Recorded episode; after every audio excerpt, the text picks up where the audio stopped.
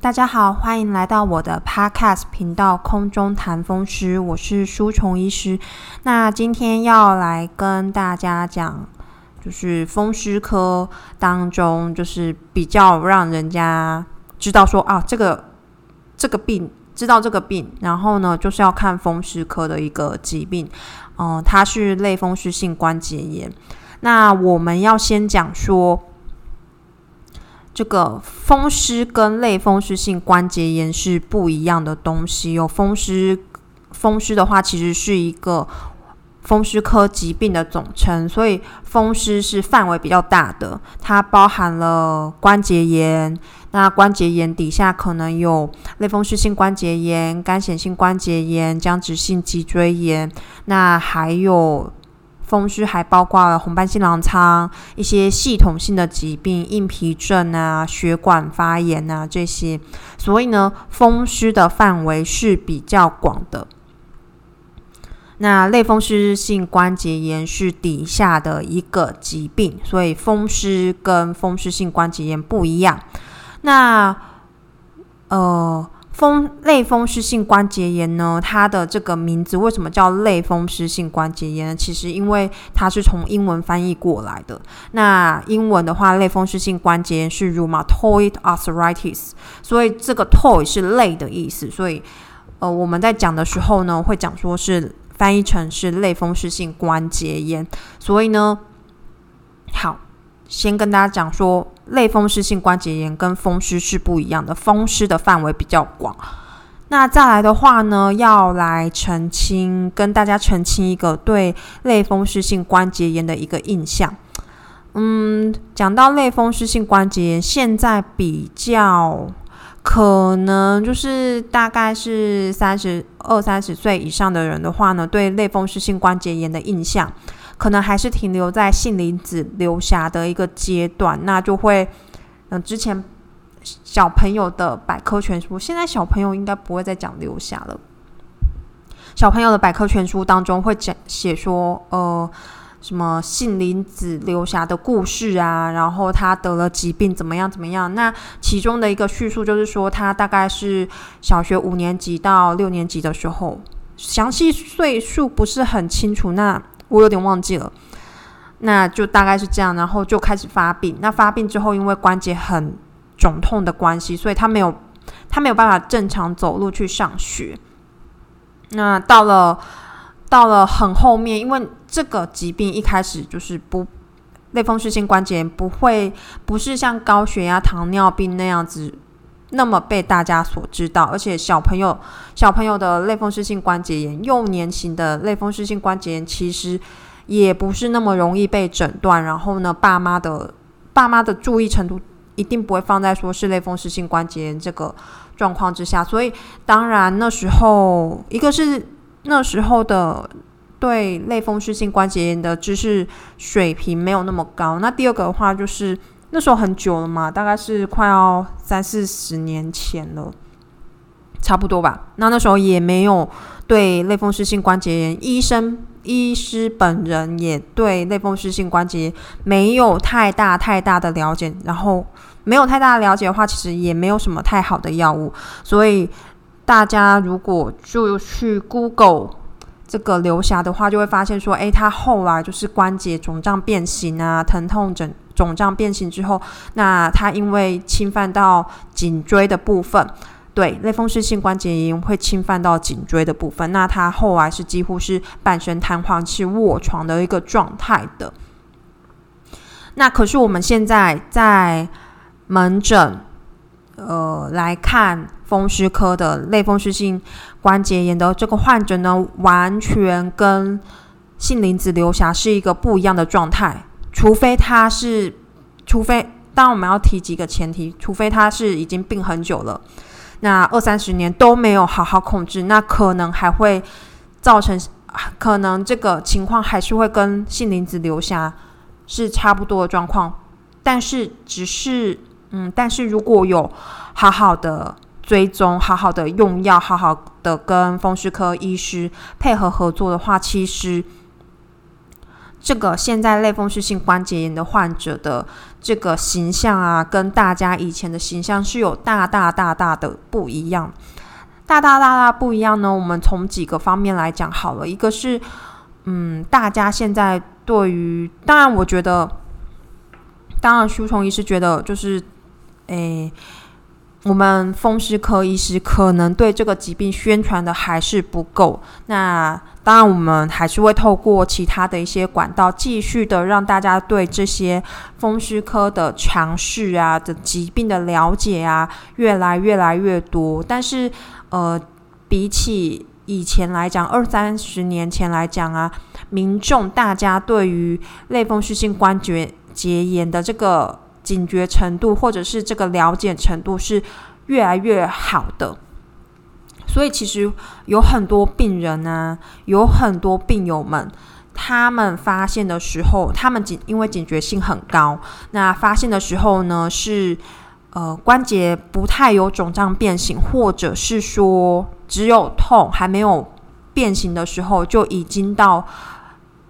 风湿科医师这边来求诊了。那一个是。这样子，那其实这样子，如果早期发现，当然我一呃，书虫医师一直在讲说，早期发现、早期治疗，绝对是会延缓这个疾病的进展的。所以呢，因为大家知识对这个类风湿性关节炎知识啊了解程度的增加，那疾病得以早期的诊断，那我们好好的控制的话呢，当然我们的疾病就不会变得像杏林子流霞的那样子。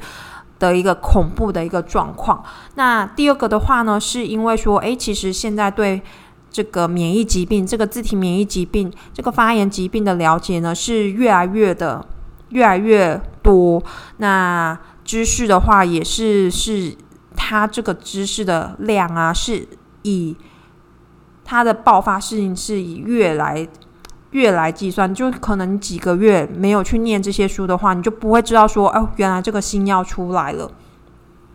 那之前的话，就是类风湿性关节炎，并没有。太好的药物，通常应该是杏林子那那个时代的话，都是用大量的类固醇。那大量的类固醇虽然也是会对类风湿性关节炎有帮助，但是效果其实副作用蛮大的。那效果也没有现在的药物来的这么的好，当然就没有办法把这个类风湿性关节炎的这个病情很好的把它控制住。那现在因为对这个疾病自体免疫疾病的这个了解呢？药物越来越多，那基本上它一些比较传统的药物的话呢，控制不下来的类风湿性关节炎，现在都有很多新的药，比如说像风湿科药物当中一定要提的生物制剂，那小分子的口服的标靶药物，这些的药物的种类啊越来越多。呃，我书虫医师记得一开始在。当内科住院医师的时候啊，这个治疗风湿呃治疗类风湿性关节炎的药物大概好像好像大概是约莫五种左右。那现在啊，大概过了五六年后的现在，台湾健保给付何可有健保适应症的治疗类风湿性关节炎的药物啊，林林总总，皮下注射、口服注射什么种类加起来，应该已经要十种了。那当然，这只只是进来台湾，然后呢，经由台湾的健保合可的可以使用的药物有十种。那正在发展中，或者是不同种类的药物，或者是说国外已经合可的，当然还有更多。那些书虫医师都不算的话呢，那至少五年之后，诶，本来只有五种新型的药物，新型的药物是指生物制剂跟口服的这个小分子的标靶药物就已经。五种变到十种了，那再一个五年它就十五种，所以呢，有越来越多的这个崭新的药物可以来使用。那当然就是如果大家跟风湿科医师好好配合的话呢，那这个病情呢就可以控制的很好。所以，我们其实因为一个是知识水准的提高，第二个是药物的。药物越来越多种那，第三个就是大家如果就是跟风湿科医师好好配合，好好治疗的话呢，其实都可以有这三点的关系，所以都可以把病情控制的很稳定。所以呢，现在大家如果说去比较多的地人的地方，好，比如说台大、北荣，然后呢，台中荣总，去他们的风湿科门诊看一下，我们风湿科的病友的话呢，如果是类风湿性关节炎的病友。会发现说，其实基本上不仔细看、不注意看的话，不会知道说他的关节有肿胀、有变形的很厉害。大概就是只剩下零星的几个，可能药物已经控制很好了，但是它还是会有零星几个，嗯，比较严重，然后比较厉害的变形。所以变成说，大家的手都很漂亮。你如果不仔细去看的话，是不会知道说，哦，原来他是得了类风湿性关节炎，那他的。手脚关节或者是其他地方的关节会肿胀、会疼痛，那其实不太容易注意到。这就是经由世界上跟跟台湾风湿科医师的努力，然后呢，这个知识的水准越来越越来越进步，然后控制的越来越精准、越来越好。那这是现在得到类风湿性关节炎的人的一个呃病友们的一个形象。那所以呢，其实舒虫医师觉得，现在因为有很好的、很好的药，虽然很贵，很好的药，那呢，风湿科医师很好的治疗策略，所以都可以把这个病情控制很好的话，其实大家到后来，类风湿性关节炎的病友们到后来呢，其实就跟高血压、糖尿病是一样的，就是一个慢性疾病。就是一样的道理，我们好好控制好之后，就不会有这些关节变形、肿胀，甚至卧床的这些的并发症，跟高血压、糖尿病是一样的啊。你高血压好好控制好，你就不会中风、心肌梗塞、脑出血。那糖尿病你好好控制好的话，你就不会洗肾。你就不会有呃糖尿病足，然后甚至要就是血糖控控制不好，然后容易感染，甚至到截肢这个状态。所以呢，以前以前的人的话，真的是会觉得说，类风湿性关节炎就是一个绝症，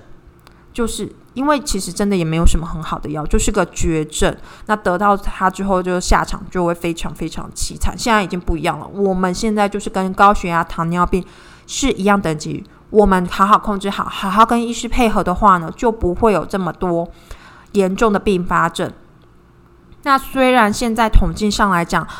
得到类风湿性关节炎的病人，可能平均寿命还是会比是没有得到类风湿性关节炎的这群人，平均寿命可能还是会少个五到十年。但是我相信这只是现在统计数字而已。现如果未来，未来有更多更好的药物的话，其实我们好好研究、好好控制，一定会把类风湿性关节炎的这群病人的平均的预期寿命的年龄拉到跟平均值没有得这个类风湿性关节炎的人的这个平均寿命的预期寿命的年龄是一样的。好，所以我就是书虫一直一直觉得，就是风湿科是一个非常有趣的领域，它就是一直蓬勃的在发展。那一年一年。它的药物都会出新的药物都会出现，那治疗的策略都会越来越精准。那所以呢，其实一直都对，就是风湿科这个领域，一直都会让风湿科医师有很大很大的一个期待。它是一个好像活水一样的一个一个领域，一直会有新的知识、新的药物、新的。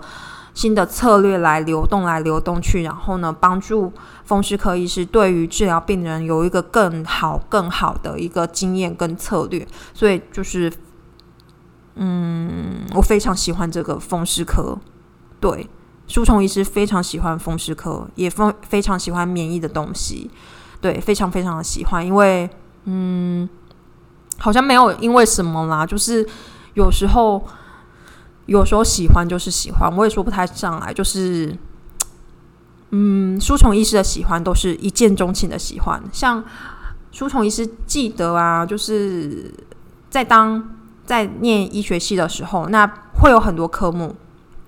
会有解剖啊，然后会有生理学、病理学，会有免疫学，会有微生物学，然后呢，等等等等等，这一些的一个一一些很多的学科。那当然就是如果到比较临床科的话，就会有循环学啊，然后什么胸腔学呀、肠胃、消化、消化道系统的这个这个分科。那我记得我。大三的时候，就是开始在念这些基础学科的时候，最喜欢的就是免疫学。那其他，因为其实，在医学系来讲的话，因为科目很多，所以其实不会每一个科目都会念原文书。因为一个是我们英文不是书虫医生母语，当然可能是我别的同学的母语没有错，但是并毕竟不是书虫医生母语，所以我在阅读原文书的时候，没有办法像中文书的一样一样的快，而且它的这个。他的这个文字叙述的话，就变成说，你还是要看说这本书的作者写的好不好，容容不容易了解这样子。那所以不会每一个科目都看原文书嘛？这样像解剖的话，我们大概就是看看大体，看大体老师，然后呢助教上课或者是老师上课讲的一些重点，就不会特别再去翻原文书了。那翻。主要都是翻图谱，那其他科目其实也很多都是这样，没有办法直接看原文书，可能就是要靠共同笔记这些之类的，然后大家一起合作把这些科目这样子给念完。那书虫医师印象很深刻的就是，只有基础学科当中只有免疫学的原文课本，书虫医师是在大三的时大三的时候就有念完过一遍。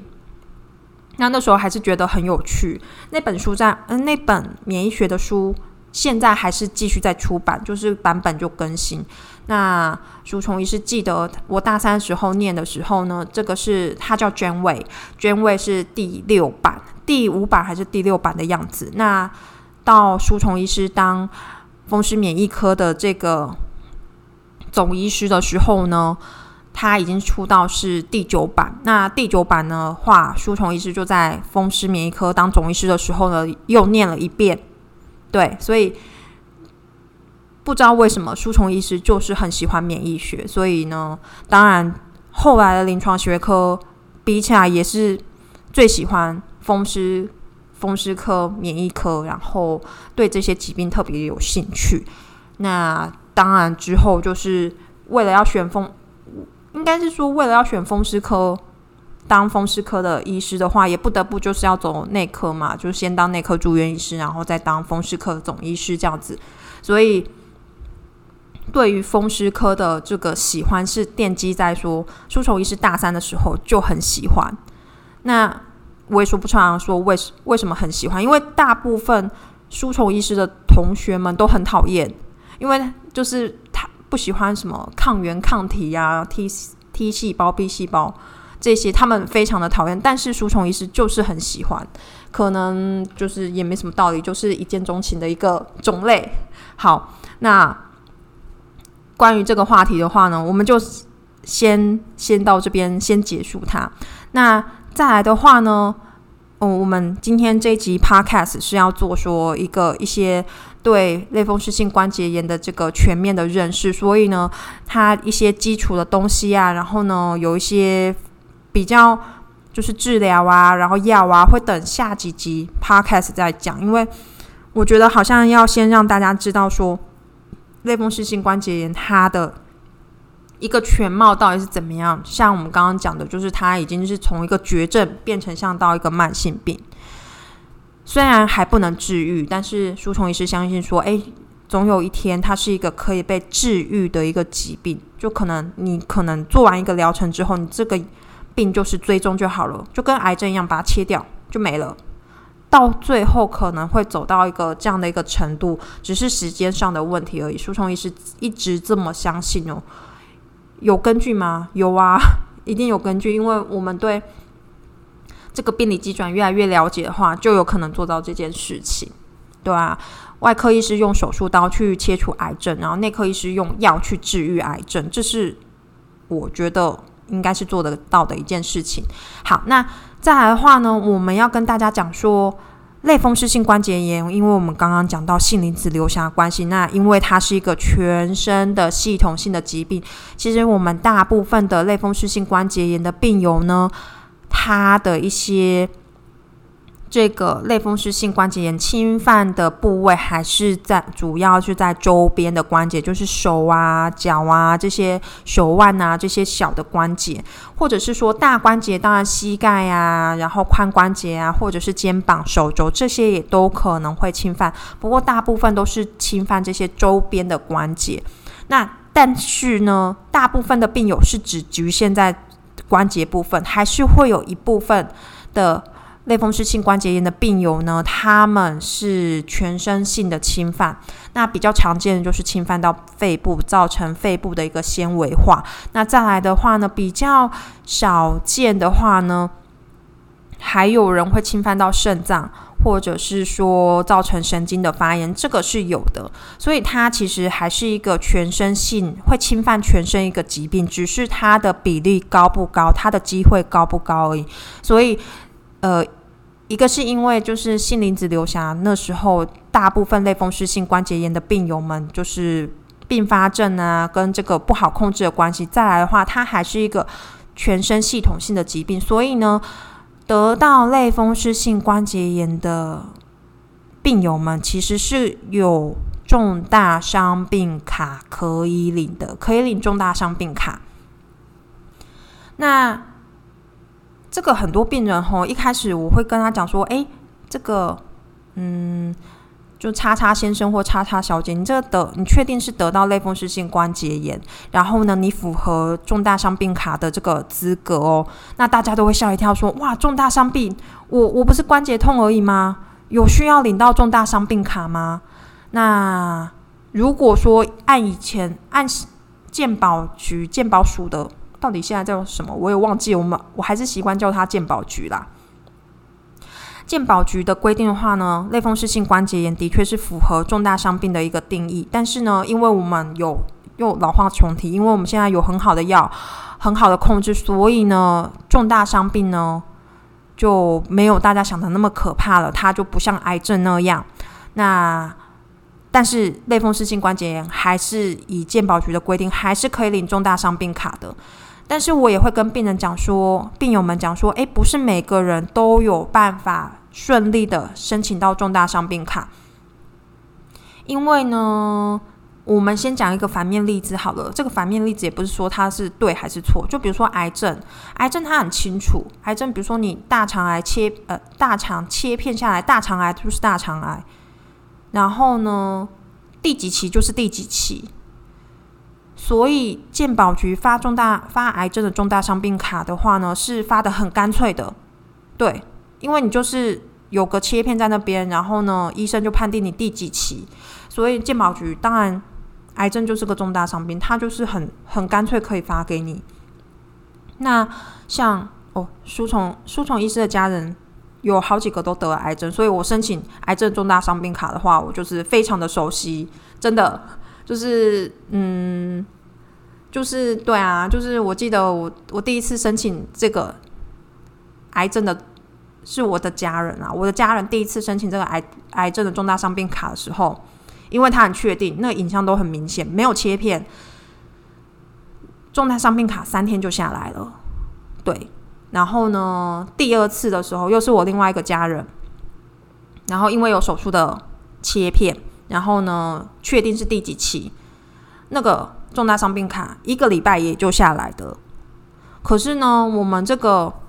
我们这个类风湿性关节炎呢，不像不像癌症这么清楚，因为我们呢，我们类风湿性关节炎的话呢，其实可以分说，可以分说，就是因为大家现在会早期发现，所以会分分成说，哎，初期跟已经非常。后面严重的类风湿性关节炎，那你如果非常后面严重的类风湿性关节炎，其实那个关节肿胀变形的都很厉害。如果附上那个照片的话，那个重大伤病卡下来也一定是没有问题的。那如果说你确定是类风湿性关节炎，但是你属于是早期关节变形不厉害的话呢，那你附上照片，健保局也看不清楚啊，看看不懂，说诶，这不是好好人的手吗？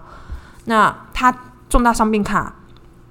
就可能会不发给你，而且因为我们类风湿性关节炎，其实它早期跟这个晚期其实就是靠关节变形，它没有一个很明确的一个数字啊，也没有很明确说一个分界点。所以健保局如果不是懂这部分的专家的话，他们也不懂。他们不懂，他们要看什么呢？看一个就是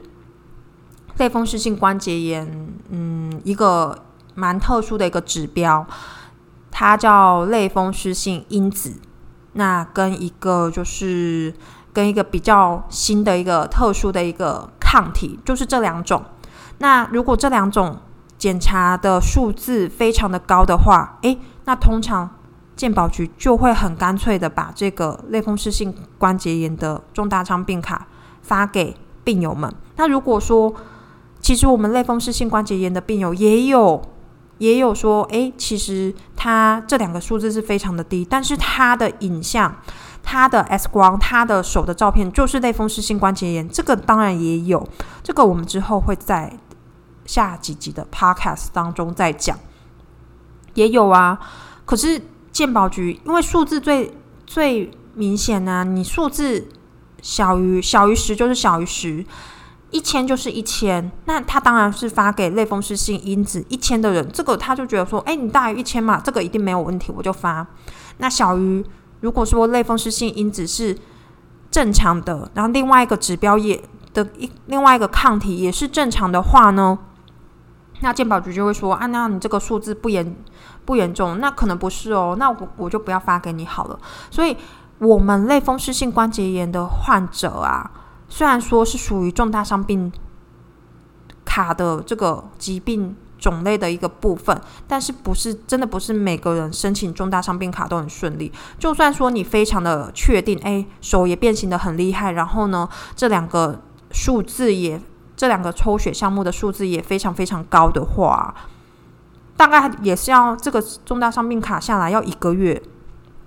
跟刚刚书虫医师讲的那个癌症就不一样嘛。癌症三天一个礼拜就下来，然后呢，你这个类风湿性关节炎重大伤病卡要一个月。其实书虫医师也没有想要批评说健保局怎么样对我们类风湿性关节炎的患者是歧视吗？没有，我没有想要批评的意思，就是单纯的告诉大家说，诶，我们类风湿性关节炎的重大伤病卡申请的速度就是比较慢哦，就是比较慢，就是比癌症的慢。那那这个这个大家都没有办法。那可是呢，我们重大伤病卡下来之后呢，它可以追溯。就比如说，呃，我假设书虫医师得到类风湿性关节炎好了，那我今年的九月开始申请，开始申请这个重大伤病卡。那可能到十一月下来，那可是健保局的话呢，允许说你拿这个重大伤病卡去退费说。九月跟十月的这个看诊的门诊诊查费用啊，那但是有时候健保局这个 这个规定有点就是乱，所以也不一定可以追溯。通常是可以追溯，那它有一个追溯的期限，说啊，那你可以九月、十月这个门诊费用可以申请退费这样子。好，单纯跟大家讲一个说，就是这样的。这样一个过程，类风湿性关节炎还是一个重大伤病的疾病。虽然大家现在都已经控制的很好，并发症都不太常发发生，那看起来就跟一个正常人一样。然后呢，类风湿性关节炎的这个重大伤病卡很要申请过，有一些条件。那呢，审核的时间绝对比癌症久。好，然后没有想要跟癌症病人抢什么纷争什么，我们就是单纯说申请类风湿性关节炎的重大伤病卡的时间就是要比较长一点，大家要耐心等待。我嗯，树虫医师在门诊的时候会跟都会跟病人说，哦，这个重大伤病卡申请要等一段时间哦，那他可能还会刁难健保局，可能还是会。对我们有指引，会刁难我们，那没关系，书虫医师在跟他们比战就好了。那看看说可不可以把这个重大伤病卡申请下来？对啊，就是就是比战。如果因为其实书虫医师已经知道说有这样一个状况，所以如果说有一些数值很低呀，或者是说嗯变形还没有很厉害的类风湿性关节炎的病友要申请想要申请重大伤病卡的话。书虫医师还是会帮他写，但是我们都会事先跟他说，嗯，我觉得这个健保局可能不会不会合可哦，那我们还是试试看好了。那如果说是书虫医师觉得非常确定的，他的关节肿胀变形很厉害，那符合条件，然后数值又非常高，没有理由不过的话，但是健保局你也不知道他他们可能出了什么错啊，就是鉴宝局还是说，哎，你这个不符合重大伤病卡资格哦。那书虫医师就跟他们比战，对，因为书虫医师是是弱女子手扶机之类，就只会拿笔跟人家就比罚比战而已，就是这样子，看看就是会不会过。当医生的时候，当医师的时候，没有想到说，哎，会这么长，就是写东西跟人家比战，对，所以发现说，哎，其实可能要磨练一下自己的写作技巧，然后有一些有一些东西要变成罐头文章，就是那种问候语、静候语什么敬上之类的，要把它设设定好，因为太常写了，那干脆就做成一个模板这样子，对，好。那再来的话呢，就是说，嗯，要跟大家提这个类风湿性关节炎的另外一个问题，就是它有时候因为它都是侵犯这个手部的小关节嘛。那其实有另外一种病也常常跟类风湿性关节炎混淆，就是手部的退化性关节炎。那手部的退化性关节炎呢，有时候厉害的话也可以变形的很厉害，很难跟类风湿性关节炎区分。所以呢，舒虫医师在看门诊的时候，有一大部分的时候呢，看到这个病人。的话呢，都第一眼大概就可以知道说啊，它其实是手部的退化性关节炎。但是因为有时候跟类风湿性关节炎，如果它变形的真的太厉害的话，有时候真的不太好区分，还是会建议这些嗯有点模棱两可的病人，虽然我觉得可能是退化性关节炎的部分比较大一点。成分比较高一点，还是会建议说，那他们就来做一个检查，抽血啊，照 X 光等等等之类的。那其实大部分的话，判断下来的话，就是还是还是退化性关节炎的病人会比较多啦。那其实呢，如果说树虫也是这么一一直这么觉得，就是如果说你这个手的疼痛啊是。退化性关节炎的话呢，那就是代表说这些得到手部退化性关节炎的病友们太辛苦了。退化性关节炎的话，有一大部分就是因为使用过度，所以呢，就是这些病友们太辛苦了。那虽然手部的退化性的关节炎现在没有很好的有一个药物可以治疗，那。肿胀变形也几乎都也没有药物可以治疗，只能吃止痛药，或者是说去做一些复健啊、热疗、蜡疗等等等等之类的，可能或许有一种有一些帮助，但是它基本上它是没有药物的。那虽然它没有药物可以治疗，但是它只会侵犯手部，而且你休息的话，这个疼痛就会改善。所以呢，虽然说。